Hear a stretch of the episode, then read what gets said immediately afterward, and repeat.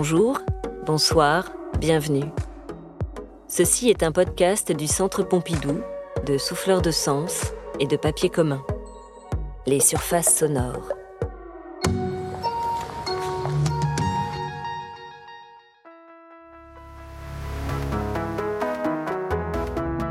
Le Centre Pompidou.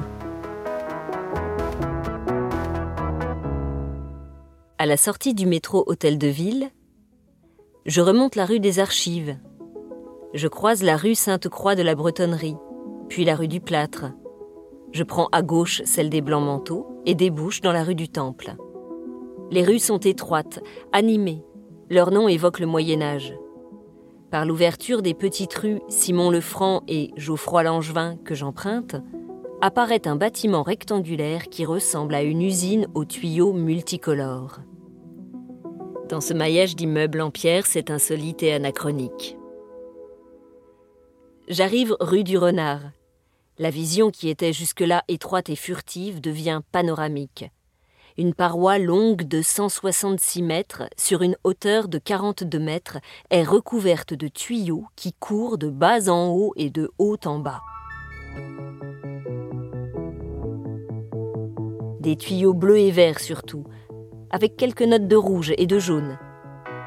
Je suis devant la façade est du centre Pompidou. Elle exhibe sans vergogne sa tuyauterie. Les gros tuyaux bleus sont pour l'air, certains pour le faire monter, d'autres pour le faire redescendre une fois qu'il a été purifié dans les gros containers bleus sur le toit.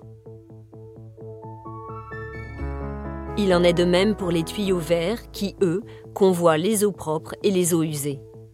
Les éléments rouges, ce sont les ascenseurs. Le jaune recouvre les grilles de protection des câbles électriques. Bleu, vert, jaune, rouge. C'est tout le système circulatoire du centre Pompidou qui se donne à voir, comme l'arrière d'une cuisine ou les viscères d'un corps.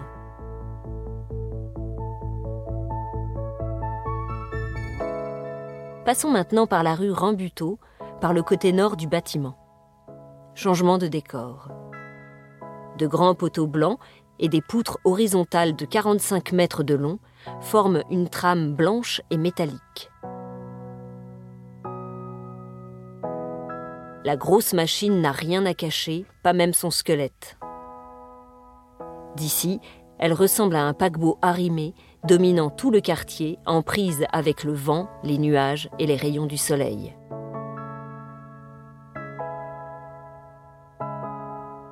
Je poursuis mon chemin et arrive rue Saint-Martin qui offre une vue sur la façade ouest, côté Piazza, où se situe l'entrée. Piazza, c'est la place en italien. Par exemple à Sienne, la Piazza Il Campo devant l'hôtel de ville. Et ici aussi, au cœur de la ville, aussi longue que le bâtiment, une grande place pavée s'incline en amphithéâtre. Comme tout à l'heure, l'atmosphère médiévale côtoie la plus grande modernité. À l'autre extrémité de la place, face à moi, se déploie une façade de verre traversée de poutres et de poteaux métalliques, et surtout d'un gros tuyau transparent qui parcourt la façade en diagonale en partant d'en bas à gauche jusqu'en haut à droite. Un tube qui monte et marque un palier à chacun des six étages.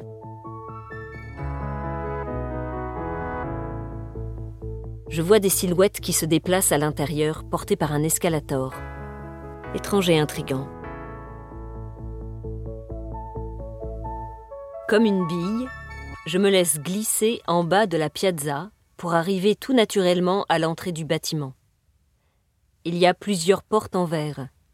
À gauche, celle réservée aux usagers de la BPI, la Bibliothèque publique d'information. Au milieu, celle réservée aux adhérents, je prends celle de droite pour le grand public. J'arrive dans le forum, c'est la ruche. Forum, en latin, désigne la place publique où les citoyens se retrouvaient pour discuter, faire des affaires, retrouver des amis. Ici c'est pareil, on se donne rendez-vous, on circule, on se renseigne, on planifie sa visite, on achète un billet. C'est vaste, il y a du monde, il faut du temps pour se repérer. Autour, à mi-hauteur, court une mezzanine. Le plafond est haut, très haut, plus de 10 mètres. On y retrouve les tuyaux, les bleus et les verts, qui dessinent cette fois au-dessus de nos têtes de drôles de circuits, comme si on avait ouvert un appareil électronique. Piazza, Forum, Mezzanine. Pourquoi tous ces noms d'origine latine ou italienne? Renzo Piano et Richard Rogers, les architectes du centre Pompidou, sont tous deux d'origine italienne. Ils ont imaginé ce centre d'art pour qu'il soit accessible à tous, un lieu ouvert sur la ville et sur la vie.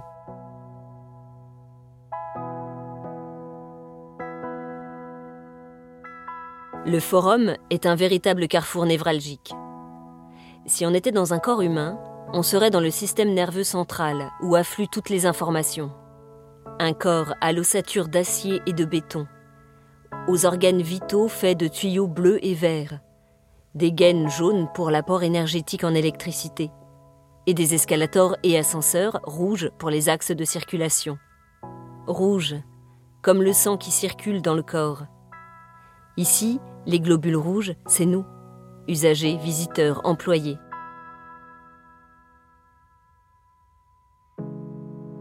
Du forum, on peut partir à droite vers les galeries sud ou pour aller déguster un café sur la mezzanine. Ou encore, comme je le fais, prendre un petit escalator à gauche qui me permettra d'accéder à tous les étages. En haut de cet escalator, je me retrouve sur la mezzanine, à l'extrémité nord du bâtiment. Je passe une porte en verre et là, c'est comme si j'étais dehors et dedans en même temps. Je suis dans ce gros tube de verre vu tout à l'heure depuis la piazza et qui donne au bâtiment une allure de vaisseau spatial. On l'appelle familièrement la chenille à cause de ses ondulations qui font penser au mouvement de ce petit insecte quand il se déplace. La chenille abrite des escalators en enfilade qui montent jusqu'au sixième étage et redescendent jusqu'au premier.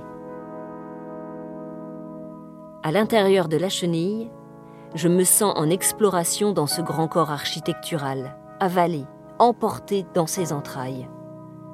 Les bruits du mécanisme se mêlent aux bruits de Paris et à ceux des visiteurs. Quand il pleut, l'eau tombe drue et martèle la peau transparente de la chenille.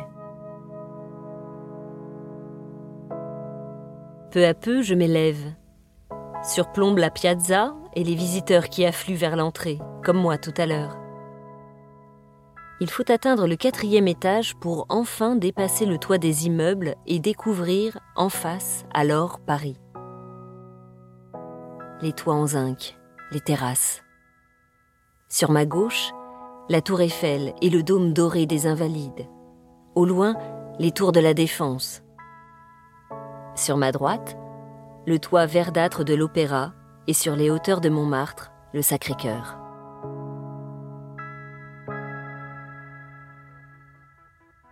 Étage après étage, je m'achemine vers le cœur du bâtiment, le musée, les œuvres. Au cinquième étage, je sors du tunnel transparent de la chenille et arrive dans un vaste espace lumineux. À gauche, une terrasse extérieure avec des bassins et des sculptures de femmes nues, accroupies, allongées, debout. J'entre et parcours les salles en enfilade. Se succèdent les tableaux colorés des fauves, ceux géométriques et fractionnés des cubistes. J'arrive dans la salle des peintures expressionnistes allemandes, aux couleurs appliquées par de grandes touches vives. Parmi elles, un tableau tout en nuances de bleu. Une femme assise devant sa coiffeuse nous tourne le dos.